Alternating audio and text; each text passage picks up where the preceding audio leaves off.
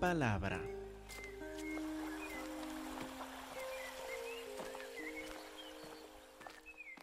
Hermanos, si tienen sus Biblias, por favor, abren a Mateo capítulo 4, versículo 23. A Mateo 4, 23, donde vamos a ver un versículo clave para entender no solo los versículos que estamos por ver hoy, sino los próximos capítulos. Mateo 4, 23. Y sé que para muchos de ustedes ni les tengo que pedir que abren la Biblia porque saben esta palabra de memoria, ¿verdad? ¿Cómo va?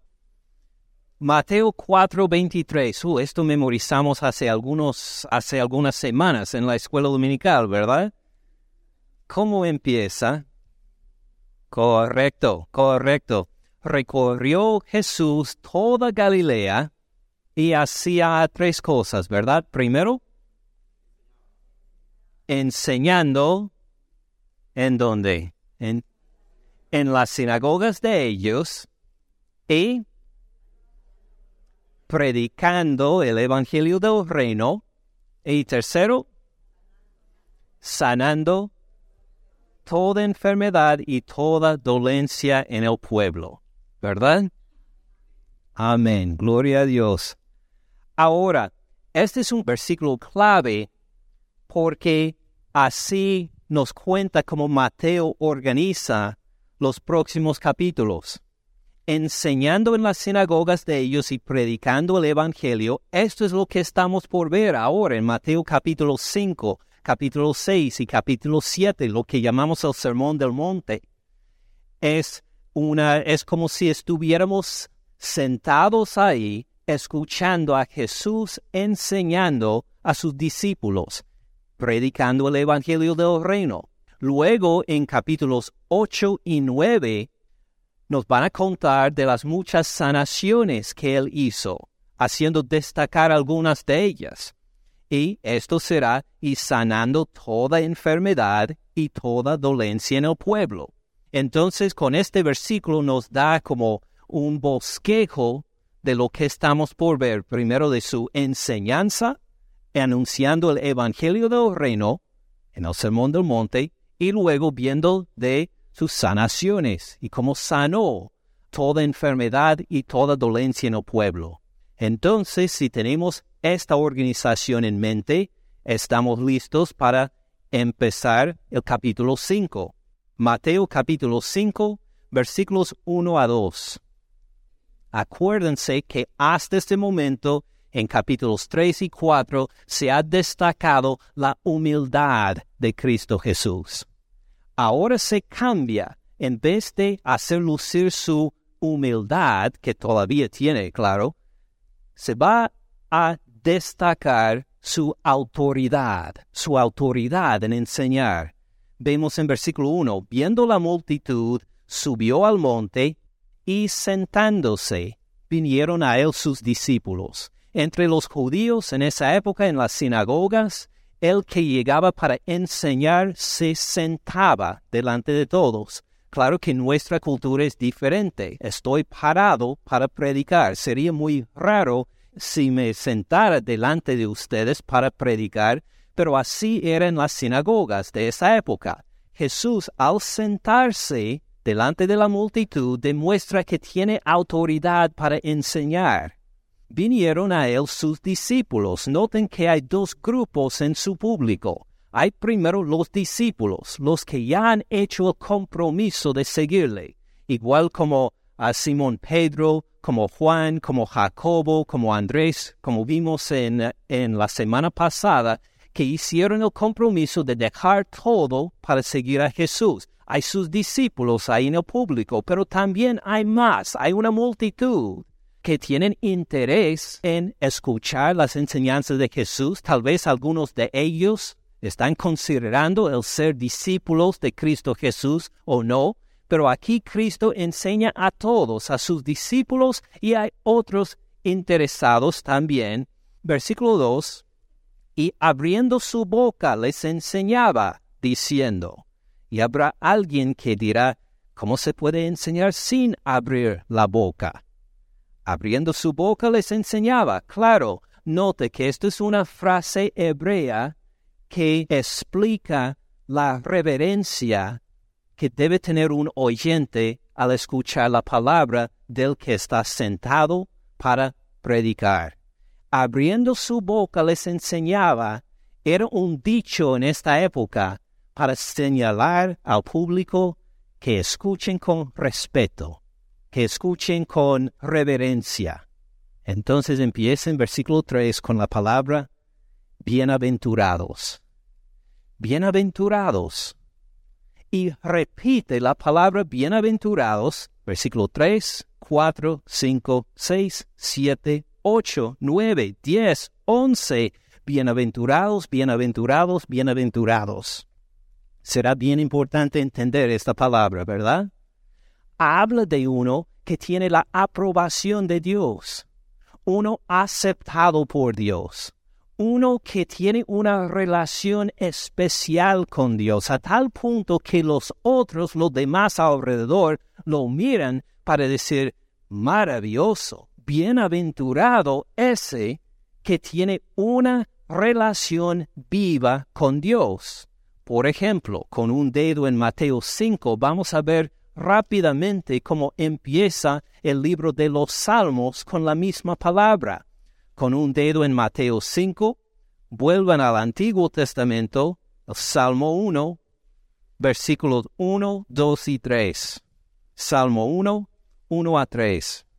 Bienaventurado el varón que no anduvo en consejo de malos, ni estuvo en camino de pecadores, ni en silla de escarnecedores se ha sentado. Noten, primero, bienaventurado y hay tres cosas que no hace. No anda con los que andan en el consejo de malos, no está en el camino de pecadores, ni en silla de escarnecedores se ha sentado, este varón bienaventurado debe sentirse muy solo, ¿verdad? No está con todos los demás. ¿Por qué no está solo? ¿Por qué no se siente solo? Seguimos leyendo versículo 2, sino que en la ley de Jehová está su delicia. La palabra de Jehová es su delicia. Por eso, aunque esté solo, no está solo, porque tiene una relación viva con Dios por su palabra. Ni en silla de escarnecedores se ha sentado, sino que en la ley de Jehová está su delicia, en su ley medita de día y de noche. Siempre anda acompañado por Jehová, porque guarda su palabra en su corazón. Y fíjense en versículo 3 cómo se manifiesta en su vida, cómo se luce esta palabra. Será como árbol plantado junto a corrientes de aguas que da su fruto en su tiempo, su hoja no cae, todo lo que hace prosperará. ¿Por qué? Porque anda siempre de acuerdo con la palabra de Jehová. Entonces note como uno llamado bienaventurado desde la misma palabra es uno que tiene una relación especial con Jehová Dios. Por medio de su palabra, aunque tenga que apartarse de otros, se goza, no los extraña, porque anda en una relación viva con Dios a tal punto que los otros lo toman en cuenta y le llaman a este bienaventurado. Ahora, llegando a Mateo capítulo 5, entendemos mejor la clase de persona a quien describe Jesús. Hablando a todos, pero principalmente a sus discípulos, dice, bienaventurados, bienaventurados, bienaventurados, bienaventurados, todas estas veces en casi todos los versículos que estamos por ver hoy, es decir, que son aprobados por Dios que tienen una relación viva con Dios, una relación especial. Bienaventurados son. Pero noten que en casi todos estos versículos también hay un choque, hay una diferencia que, que no esperamos. Bienaventurados, empezamos en versículo 4, los que lloran. Bienaventurados los que lloran como le describí en la clase de los jóvenes en, la hora de la escuela dominical, en el griego hay dos palabras para llorar. Hay una palabra que significa el llorar, como que ah, se siente triste y llora y en un rato se siente un poquito mejor, se ha desahogado, se le ha salido lágrimas y ahora eh, Dios mediante está bien. Esta es una clase de llorar. La otra palabra describe el sollozar, el llorar a gritos, el llorar, por ejemplo, al escuchar que su mamá acaba de morir en un accidente de tránsito. De repente, de sorpresa, y uno recibe estas noticias y son un choque y hasta grita, decir, no, no puede ser. Y empieza a llorar y a gritar. Esta es la clase de llorar de que habla Jesús. Ahora, bienaventurados los que lloran. Por favor, si entramos en una casa funeraria y vemos a una mujer en un rincón sollozando por la muerte de su esposo, le vamos a decir, oh, qué bienaventurada esta. ¿Así vamos a reaccionar? No, nunca, jamás. ¿Cómo es que Jesús entonces va a juntar esta palabra para sollozar junto con bienaventurado? Y no solo lo hace una vez, sino miren versículo 3, bienaventurados los pobres en espíritu como vieron en la escuela dominical, no hablamos del pobre como el que tiene que luchar y trabajar mucho para pagar los biles. Habla de uno que está en la miseria, uno que no va a comer este día, tal vez ni va a comer esta semana, uno que no puede trabajar por sí mismo, uno que depende de la generosidad de los demás para tener con qué cubrirse esa noche esta clase de miseria, dice Jesús, bienaventurado. Bienaventurado. Usted pasaría por las calles en nuestros países de origen, donde está la gente en la verdadera miseria, que está sentado enfermos o de la tercera edad ahí, nada más con la mano fuera, esperando que alguien les dé una moneda. ¿Usted llegaría a llamar a estas personas bienaventurados? bendecidos? Claro que no. Y así hace con todos. Versículo 5, bienaventurados los mansos, los mansos, los callados, los que están bajo control, los que tienen hambre y sed. Es bendecido tener hambre y sed. Queremos saciarnos. Queremos pasar un buffet a tal punto que no tenemos nada de hambre. ¿Cómo sería bienaventurados estas personas. Jesús con intención junta la palabra bienaventurado con estas condiciones horribles para llamar nuestra atención a cómo son sus discípulos, cómo somos sus discípulos, los que nos hemos arrepentido de nuestros pecados. ¿Se acuerdan del mensaje de Juan el Bautista que repitió Jesús también? que anunciaron ellos por la llegada del reino de los cielos, que su reino ya está presente. ¿Cuál era la primera palabra que nos mandaron? Arrepiéntanse. Arrepiéntanse porque el reino de los cielos se ha acercado.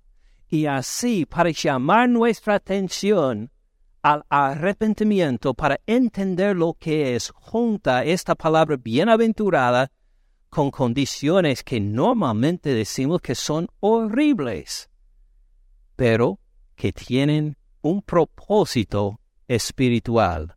Por ejemplo, versículo 3. Bienaventurados los pobres en espíritu.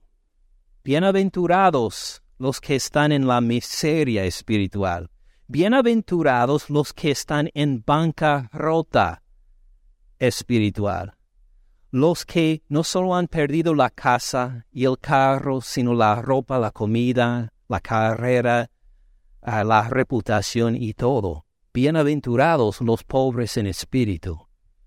¿Cómo serían bienaventurados? Ah, ahí está la razón, porque de ellos es el reino de los cielos. Esta es la clase de persona que recibe de Jesús en su reino. Es la única clase de persona que recibe Jesús en su reino. La persona que le llega con nada, nada que ofrecerle, sino que simplemente pide, Señor, ten misericordia de mí. Señor, te necesito. Señor, sin ti no tengo nada. Bienaventurados, bendecidos, aceptados por Dios, no los confiados espirituales, no los que pueden entrar a decir que, mire, soy mejor que todo lo demás acá, no los que dicen que estoy satisfecho espiritualmente, no tengo ninguna necesidad, los que dicen, mire, comparándome con los demás, estoy más o menos bien, Sí, soy pecador, pero todos somos pecadores. Todos pues ah, hemos fallado en cuanto a las cosas de Dios. Jesús dice, no, ese no es parte de mi reino. Esta no es la actitud de mi reino. Bienaventurados los que están en la miseria espiritual, los que ni tienen tiempo para mirar hacia los otros, sino que solo se miran a sí mismos delante de Dios y dicen que, Señor, por favor, perdóname.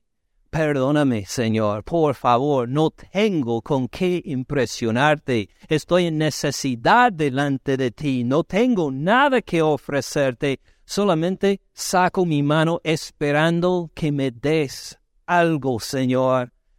Que me tomes en cuenta, que no pases por encima de mí. Bienaventurados, dice Jesús, porque de ellos es ahora el reino de los cielos. No hay otra forma de entrar en el reino de los cielos sino a reconocer su miseria espiritual. ¿Ven cómo la pobreza puede ser de bendición? Digo la pobreza de espíritu. Porque uno tiene que ser llenado por el Señor. No encuentra otra opción. Es parte entonces del reino de los cielos. Versículo 4, bienaventurados los que lloran, los que sollozan, los que gritan. ¿Por qué? Gritan por lo que pasó en versículo 3, por sus propios pecados. Es decir, no solo reconocen intelectualmente necesito de Dios, no solo reconocen intelectualmente soy pecador, sino que de lo profundo de su corazón reconocen no soy aceptable delante de Dios por mí mismo. Señor, ten misericordia de mí y lloran porque anhelan estar bien con Dios y reconocen que no lo pueden alcanzar ellos mismos. Dios tiene que hacer algo, Dios tiene que responder, Dios tiene que perdonarles, Dios tiene que obrar o actuar. Y si no, no tienen esperanza. No pueden hacer nada para encontrar la seguridad espiritual en sus propias vidas. Por eso lloran, están impactados, se sienten desesperados, porque sin Dios no tienen ninguna esperanza. ¿Qué les va a pasar a ellos? Bienaventurados los que lloran, los que sollozan, los que no aguantan más su pecado, porque ellos recibirán consolación. Dios sí va a actuar, Dios sí los va a tocar, Dios sí los va a perdonar. Y se van a encontrar que con la cabeza abajo, por el dolor, por la vergüenza de sus pecados, es Jehová Dios el que les levanta la cabeza para mirar arriba otra vez para encontrar esperanza en Cristo Jesús, para reconocer Dios me acepta no por nada en mí, sino por su Hijo Cristo Jesús, que murió en la cruz por todos mis pecados sin faltar uno. ¿Ven cómo este estado de llorar tan profundamente es de bendición? Demuestra que somos dependientes 100% completamente en Dios. Bienaventurados los mansos. Ahora piensen en ah, las películas populares, no las sigo mucho, pero imagino que es más fácil encontrar una película sobre un superhéroe que una película exaltando a un manso. ¿Alguien quiere ver una película sobre el hombre manso y cómo anda en victoria? no, ¿Qué, ¿Qué clase de característica llamativa es esto de mansedumbre? Pero uno que es pobre en espíritu y llora por sus pecados, también no llega a imponer su autoridad, no llega a imponer sus fuerzas, no llega a, manipular o buscar que por el camino de la fuerza es como voy a salir adelante, en particular con Dios. Que voy a impresionar a Dios a tal punto que me tiene que dar esta bendición. Voy a tener una fe tan grande que Dios se va a quedar impresionado, sino en cambio uno que dice, Señor, aumenta mi fe. Señor, por favor, lléname con tu espíritu. Señor, te necesito, por favor. Este es un manso, no llega para manipular y controlar y imponer, sino que reconoce estoy bajo límites. No puedo, soy más incapacitado que capacitado. Bienaventurados los mansos, dice Jesús. Bienaventurados cuando no puedes, sería otra forma de decirlo. Bienaventurados cuando ya has llegado al punto en que no puedes más. Bienaventurados porque ellos recibirán la tierra por heredad. Ahora piensen en un momento en los judíos de esa época que vivían muchos de ellos en la tierra prometida, pero no era su tierra, era de los romanos. El imperio romano controlaba el comercio, el movimiento y sus vidas ahí.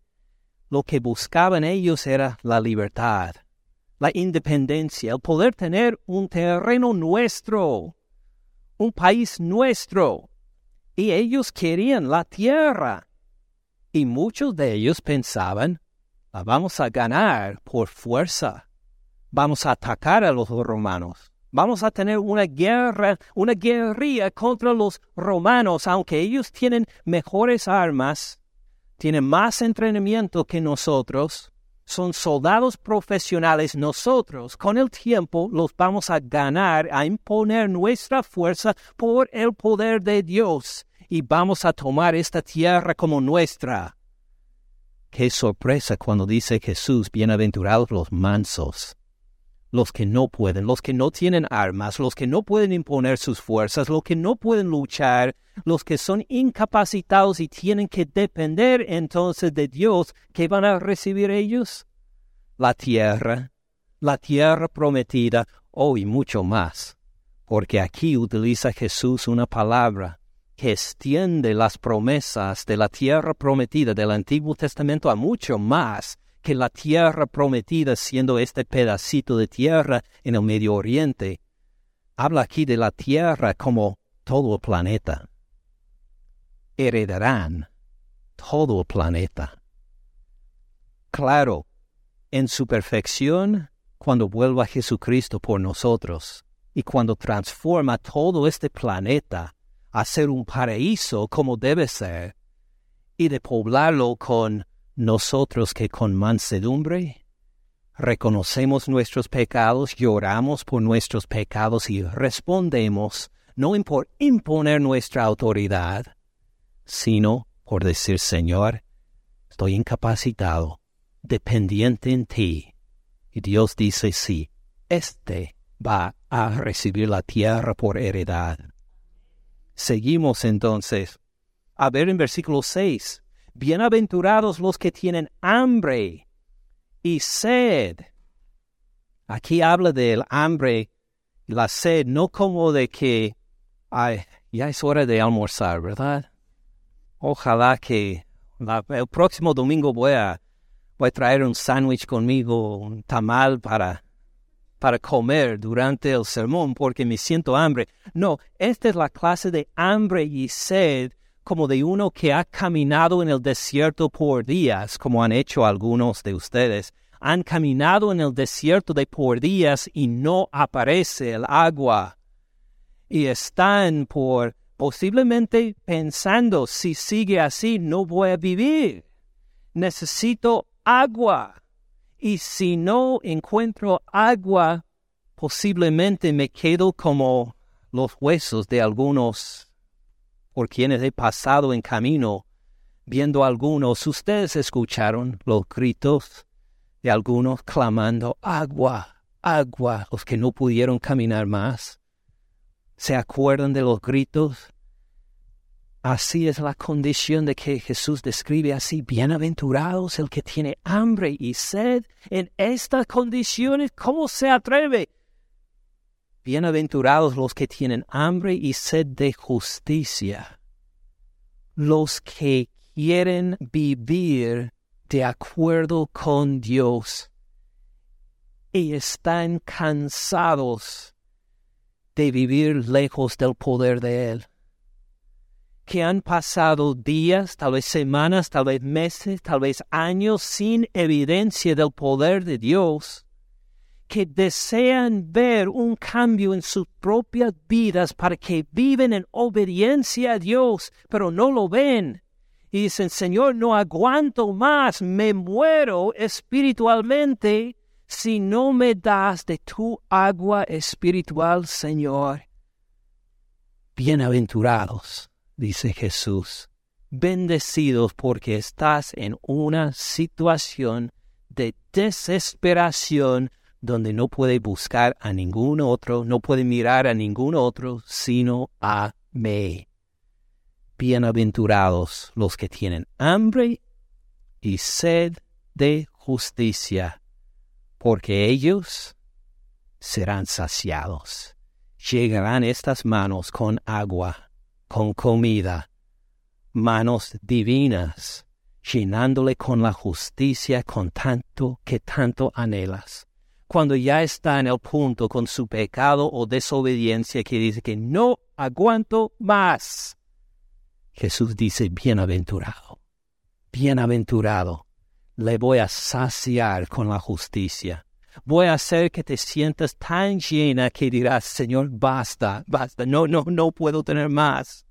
Será tan lleno de justicia, igual como he descrito en otras ocasiones, como pasar un buffet cuando come y come y come tanto y, llega la hora del postre y dice, ay, tu postre favorito, acaban de poner en el buffet y dice, ah, no puedo, no, ni, ni un bocado más, por favor, no aguanto, no, no puedo, me voy a enfermar si como aunque sea un bocado más. Así describe al que está saciado de la justicia de Dios está en una relación viva con Él, viendo su poder, viendo su poder y respondiendo en obediencia a tal punto que dice, Señor, no puedo recibir más, no aguanto más, Señor. Ha sido de tanta bendición, Señor, mi vida diaria ahora, que si me das otra bendición más, voy a reventar. Serán saciados los que le lleguen con hambre y sed de justicia Versículo 7. Bienaventurados los misericordiosos, los que miran a los demás que están incapacitados, no solo físicamente, los que están en necesidad física, sí, pero aún más los que están en necesidad espiritual, y responden con misericordia hacia estas personas. Por ejemplo, ver a alguien en, necesidad, no tiene nada de comer, vamos a decir. Y en misericordia uno ve la situación y le da de comer. O no tiene nada de qué vestirse. Le da algo de poner. Ahora, hablando espiritualmente, es ver a la persona que cae a la tentación otra vez. Y en vez de reprenderle fuerte, dice, me acuerdo cuando estuve en la misma situación que pequé una y otra vez, entonces le voy a tratar a esa persona con paciencia. Voy a demostrarle la misericordia espiritual, porque también yo necesitaba esta paciencia y compasión en mi propio crecer cristiano. Uno empieza a ver las necesidades de los demás no como motivo para quejarse, sino motivo para ministrar. Algo tan simple como manejando a la iglesia. Si la persona manejando enfrente de usted que no lo puede pasar, si es alguien de la tercera edad manejando lentamente, mucho más bajo que el límite de velocidad, ¿cómo reacciona? Apúrate ya, vieja. Quiero llegar a la iglesia. Ay, qué contradicción. En cambio, el misericordioso le da espacio para que maneje ahí, que no se sienta la presión de alguien atrás que está casi por pegarle porque quiere que vaya más rápido. Le da espacio para manejar. Y uno ora por ella, por favor, guárdele en camino, Señor, para que no se desvíe, para que llegue bien con bendición a la iglesia y de vuelta a su casa por favor, Padre Celestial, dale una bendición especial. Bienaventurados los misericordiosos, los que ven a otros en necesidad y en vez de responder de forma áspera o forma que exigente, que llega con misericordia para ministrarle a estas personas. Bienaventurados los misericordiosos, porque ellos alcanzarán misericordia. Porque vamos a estar en necesidad también. Vamos a estar manejando también en la tercera edad, no a alta velocidad, creo. Queremos que los demás nos traten con misericordia, ¿verdad? Igual lo que sea la situación, la necesidad, vamos a demostrarles misericordia. Bienaventurados los que miren las necesidades físicas y espirituales a los demás para responder con compasión, con bendición, porque ellos también recibirán compasión y misericordia en su propia necesidad. Versículo 8. Bienaventurados los de limpio corazón. ¿Cómo es el limpio corazón? Pues primero vamos a ver el corazón contaminado en Mateo, con un dedo en Mateo 5, vamos a Mateo 15, 15, 19, para ver el corazón contaminado primero y compararlo con el corazón puro o limpio. Porque del corazón, estamos en el mismo tema, Mateo 15, 19, porque del corazón salen los malos pensamientos, los homicidios, se ha sentido con ganas de matar a alguien, aunque no lo haría, con ganas de que ojalá que pudiera darle a ese lo que merece. El corazón salen los malos pensamientos, los homicidios, los adulterios, las fornicaciones. Que nos dice que sí, si lo hagan nada más en la mente no hay ningún problema. No, no voy a actuar así, claro, pero a solas en la noche, cuando nadie sabe lo que está pensando, uno dice, pensando en cosas que no debe. Los hurtos, los robos, los falsos testimonios o las mentiras, las blasfemias, estas cosas vienen del corazón malo, del corazón contaminado. Entonces Jesús dice, bienaventurados los de corazón puro o limpio, porque en vez de malos pensamientos que tienen, pensamientos buenos. Piensa en el Señor, en su palabra. Piensa en la bendición, da gracias al Señor. Piensa en las acciones de gracias por la cual puede las cuales puede presentar al Señor. Piensa en las peticiones que puede levantar en oración al Señor. Así sería un corazón puro.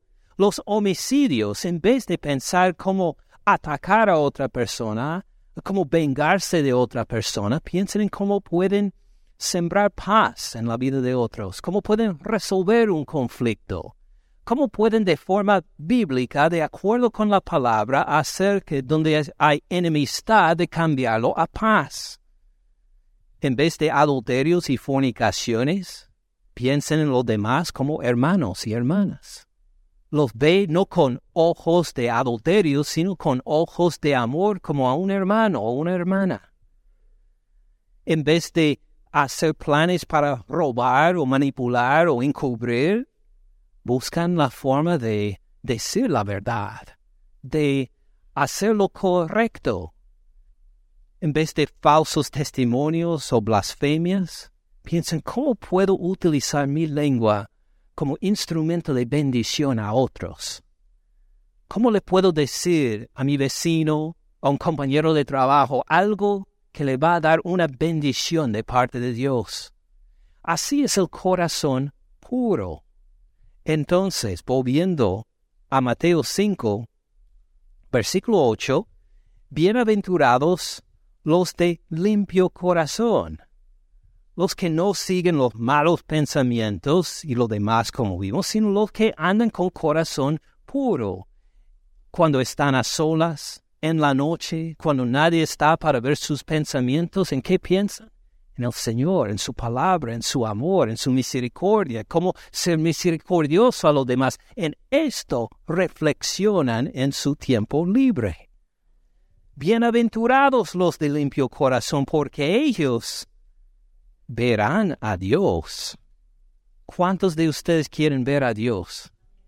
yo sí quiero verlo también. Quiero verlo, quiero verlo en su gloria. Así pidió Moisés también. Jesús nos promete, los de limpio corazón verán a Dios. Versículo 9, bienaventurados los pacificadores. Una palabra muy activa. No solo es bienaventurados los que disfrutan la paz, los que no molestan a nadie. Bienaventurados los que están contentos. No quiere decir esto. Bienaventurados los pacificadores. Habla de gente que llega a otros en conflicto. Y ahí en el conflicto siembran paz. Intenta hacer que dos personas sin reconciliación o en enemistad entre ellos, llega para poder volver a reunirse en paz. Esto es un pacificador. Dice, bienaventurados los pacificadores, los que activamente llegan a otros que están en conflicto para reconciliarles. Bienaventurados porque ellos serán llamados hijos de Dios serán llamados hijos de Dios. ¿Por qué? Porque igual como Dios hace en reconciliarnos a nosotros pecadores con Él mismo por medio de la sangre de Cristo Jesús, igual nosotros buscamos la reconciliación entre dos personas en enemistad para que se reconcilien y anden juntos otra vez. Seguimos entonces a ver en versículo 10, bienaventurados los que padecen persecución por causa de la justicia, porque de ellos es el reino de los cielos. Padecen persecución, ¿por qué? Porque son ricos o pobres, porque son de otra raza, otro lugar de origen.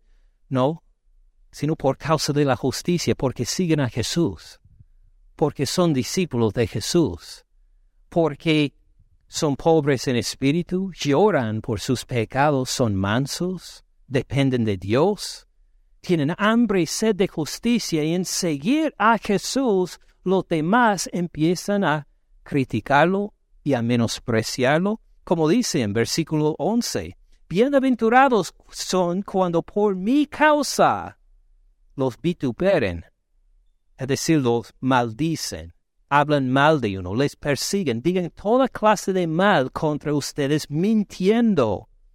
¿Ha tenido alguna vez alguien que iba a hablar con sus familiares mentiras de usted? ¿Le ha pasado? De otros familiares o unos amigos, unos conocidos, hablan mal de ti sin que usted tenga la oportunidad de defenderse. Hablan tal vez con sus padres, con sus hermanos, con los parientes, con el supervisor en el trabajo otros, criticándoles, mintiendo sobre ti. ¿Cómo se siente? ¿Se siente bienaventurado? No, uno tiene ganas de defenderse, ¿verdad? No hice esto, tal persona mintió y quiere defenderse. Dice Jesús, cuando es por mi causa, bienaventurados son.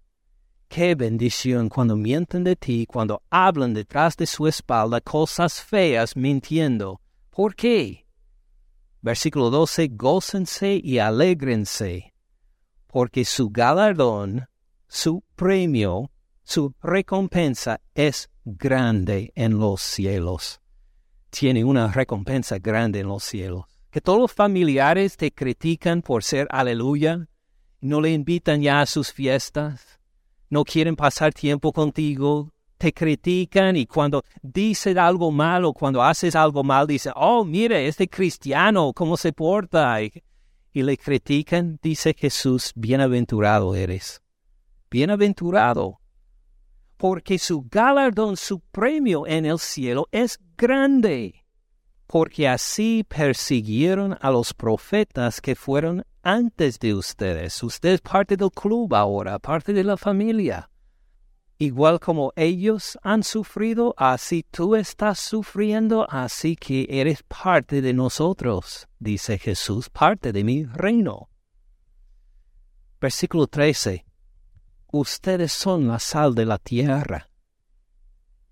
Fíjense que está hablando a sus discípulos y a nosotros, por extensión, ustedes son la sal de la tierra. En esta tierra no hay forma de preservar esta tierra de la corrupción sino por ustedes. No hay otro medio. No importa su partido político, no importa las leyes que, que se presentan, ustedes son la sal de la tierra. Si la sal se desvanece, ¿con qué será salada?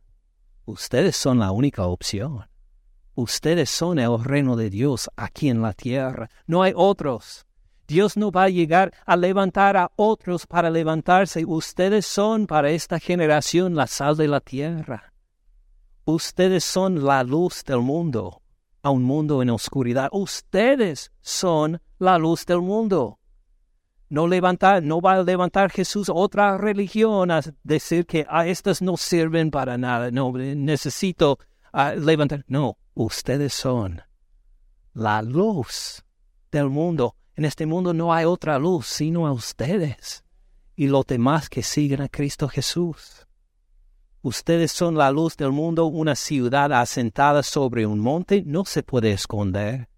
Si ustedes de veras son de Jesús, estas características de pobreza en espíritu, de llorar por sus pecados, de ser manso, de ser misericordioso, de limpio corazón, todo esto va a brillar, va a ser evidente en su vida y va a ser evidente al mundo alrededor como una ciudad alumbrada en la noche. No la puede esconder. Tampoco cuando usted sigue a Cristo Jesús va a ser evidente a los demás, va a ser algo tan natural que ni se dará cuenta que está reflejando el Espíritu de nuestro Señor Cristo Jesús no se enciende una luz y se pone debajo de un almud, debajo de un plato hondo. Si no hay luz, si no hay ah, luz eléctrica en su casa, usted va a prender una vela y luego cubrirlo con un plato hondo. ¿Qué se va a pasar a esta vela? Se va a apagar. No tiene sentido esto. En cambio, sino sobre un candelero. Quiere ponerlo para que sea visible, para que dé luz a todas partes y alumbra a todos los que están en la casa. Versículo 16, así alumbre su luz delante de los hombres. No tengan miedo de entrar en el mundo con estas características de corazón, de tener un corazón puro, de llorar por sus pecados, de ser manso, de interaccionar con los demás con misericordia, alabando a Dios con su forma de vivir, no tengan miedo porque ustedes son la luz del mundo. Así alumbre su luz delante de los hombres, para que vean sus buenas obras y glorifiquen a su Padre que está en los cielos. No tengan miedo de tener que impresionar a los demás para que usted se vea bonito, santo y puro delante de ellos. El único a quien seguimos es nuestro Señor Cristo Jesús. Le seguimos en mansedumbre, con corazones puros, llorando por nuestros pecados, pero gozándonos sabiendo que Él nos va a saciar con su justicia mientras seguimos caminando en el arrepentimiento, mientras buscamos a Él apasionadamente más que cualquier otro ser en, nuestras vidas, mientras seguimos a Jesús, nuestra luz va a brillar. Y los demás se van a dar cuenta, aunque se quejen, aunque, se, aunque nos persiguen aún, se van a dar cuenta y van a tener que dar gloria a nuestro Padre Celestial por la obra que Él ha hecho en nosotros. ¿Entiende lo que, a lo que nos llama Jesús en estos versículos? Oremos entonces pensando, ¿le voy a seguir o no? Señor Cristo Jesús, mucha información nos das en estos versículos para que examinemos nuestros corazones. Señor Jesús, llegamos delante de ti en la miseria espiritual sin ti, Señor no tenemos nada de que jactarnos espiritualmente, ni podemos decir que nuestros pecados no son tan malos que, que de otros. En cambio, llegamos mirando solamente a nosotros mismos individualmente para decir, estoy en la miseria espiritual sin ti, Señor Jesús.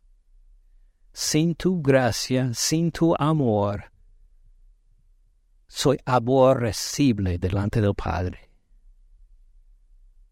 Ten misericordia de mí de nuevo, Señor Jesús, por tu sangre derramada en la cruz por mí. Perdona todos mis pecados, Señor. No aguantamos más el vivir en injusticia. No queremos simplemente pasar de un día a otro sin ver tu poder y tu santidad brillando en nuestras vidas. Haz, Señor Jesús, que nuestras vidas cuenten por ti, que nos manifestemos en limpios corazones, en misericordia, en compasión a los necesitados, en paciencia, confiando en tu palabra, en mansedumbre, no llegando a la violencia y las palabras ásperas para imponer nuestra autoridad, sino confiando siempre en tu poder para hacer lo que nosotros nunca jamás podemos, cambiar corazones para seguirte a ti. Por favor, Señor Jesús, llénanos con tu poder, con tu espíritu, para que brillemos como tu luz en un mundo oscuro que cada día se va oscureciéndose un poquito más. Haz que tu luz por medio de nosotros brille para la gloria tuya, para llamar a nuestros familiares, a nuestros vecinos, a nuestros compañeros de trabajo y de los estudios, a nuestros compañeros conocidos, los amigos, a llamarles a todos a ti, Señor Jesús, porque eres glorioso y digno de toda honra, toda nuestra atención y toda adoración. Gracias por ser nuestro Salvador humilde, que en estos versículos enseña con autoridad también. Glorifícate en nuestras vidas, Señor Jesús. En tu nombre oramos. Amén. Gracias por escuchar al pastor Ken en este mensaje. Para más recursos, visite caminandoensupalabra.org.